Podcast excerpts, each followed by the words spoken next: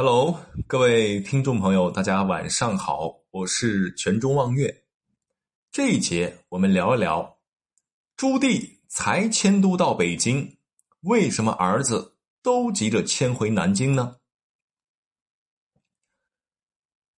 朱棣于永乐十九年（公元一四二一年）正式将明朝国都从南京迁至北京后的第三年，即永乐二十二年七月，朱棣在北征途中驾崩于榆木川，随后。由朱棣的长子太子朱高炽继位。明仁宗朱高炽在位期间，曾准备将国都由北京再迁回南京。朱高炽为何会有迁都的想法？又是什么原因使得这项迁都计划未能完成呢？话说，草根出生的朱元璋，为了确保大明江山的稳固和长治久安。在培养其后代以及接班人这方面，可谓是煞费苦心。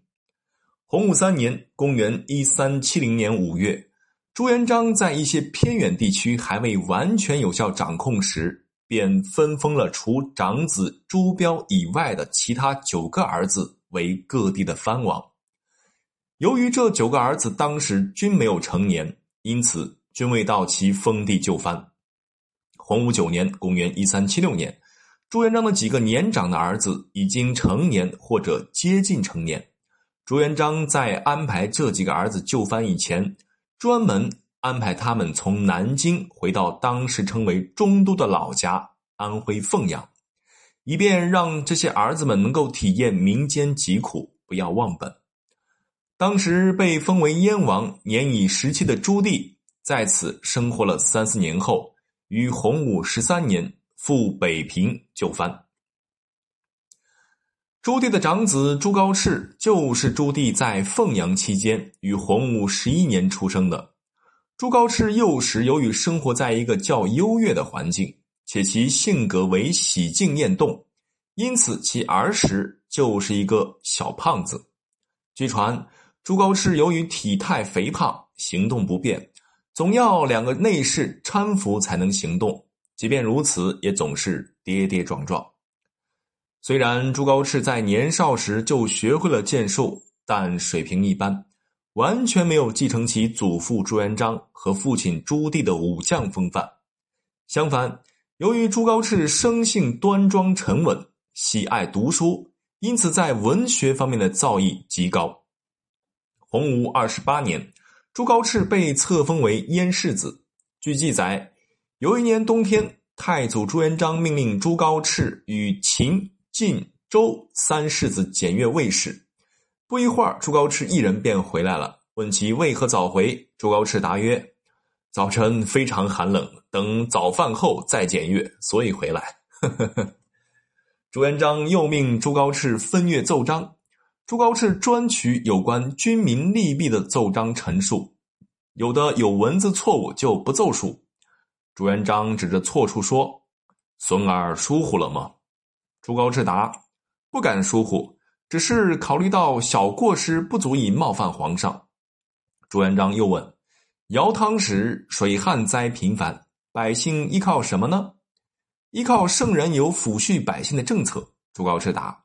朱元璋高兴的赞道：“孙有仁君之实矣。”洪武三十一年，朱元璋驾崩后。朱棣和侄儿朱允文为皇权进行了历时三年的史称“靖难之役”的战争。据《明史·本纪》卷八仁宗记载，在此期间，成祖举兵，世子守北平，单府士卒以万人拒李景隆五十万众，城奈以全。不仅如此，在双方激烈争夺的关键时刻，建文帝遣书给朱高炽，许以封王。争取朱高炽归顺朝廷。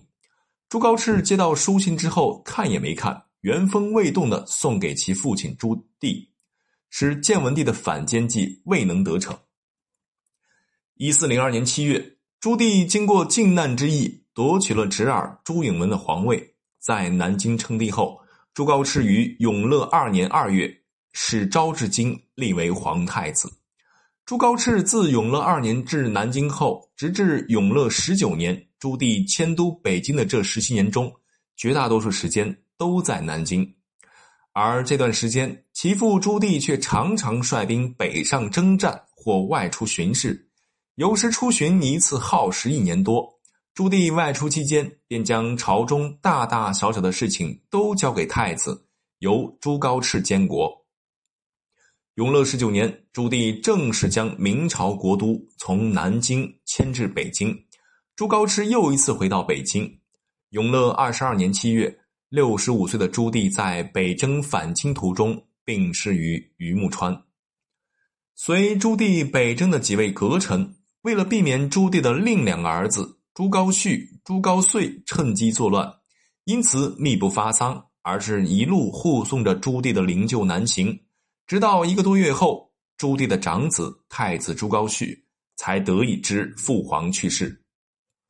同年九月初，朱高炽继位，大赦天下，以一四二五年为洪熙元年。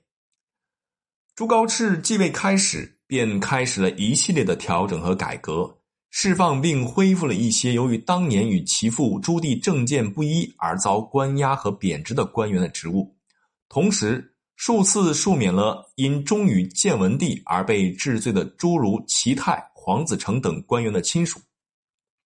朱高炽要求各级官员勤政，并削减冗员，以提高政府的办事效率；对百姓下令减免赋税，并给予受灾地区无偿赈灾，以振兴农业和经济。对于北方的元朝残余势力，朱高炽也不像其父率兵北上征战。而是固守边防。总之呢，朱高炽的策略是以恢复和促进国内经济发展为主。在此前提下，朱高炽的几位阁臣建议其将明朝的国都由北京迁回地理位置相对于北京更居中、周边土地肥沃且经济发达程度更好一些的南京。而且，朱高炽在南北两京均各自生活了约二十年左右时间。对两地有着更为直接和具体的印象和感受。尽管北京是其父永乐皇帝的龙兴之地，但南京则是其祖父洪武皇帝，更是大明王朝的龙兴之地。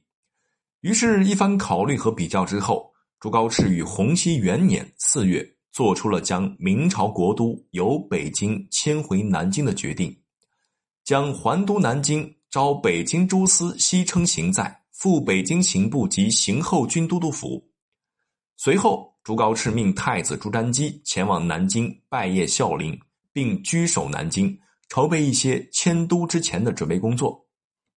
然而，仅仅过了不到一个月的时间，朱高炽突患疾病，且病情急剧恶化，没两天便死于清安殿。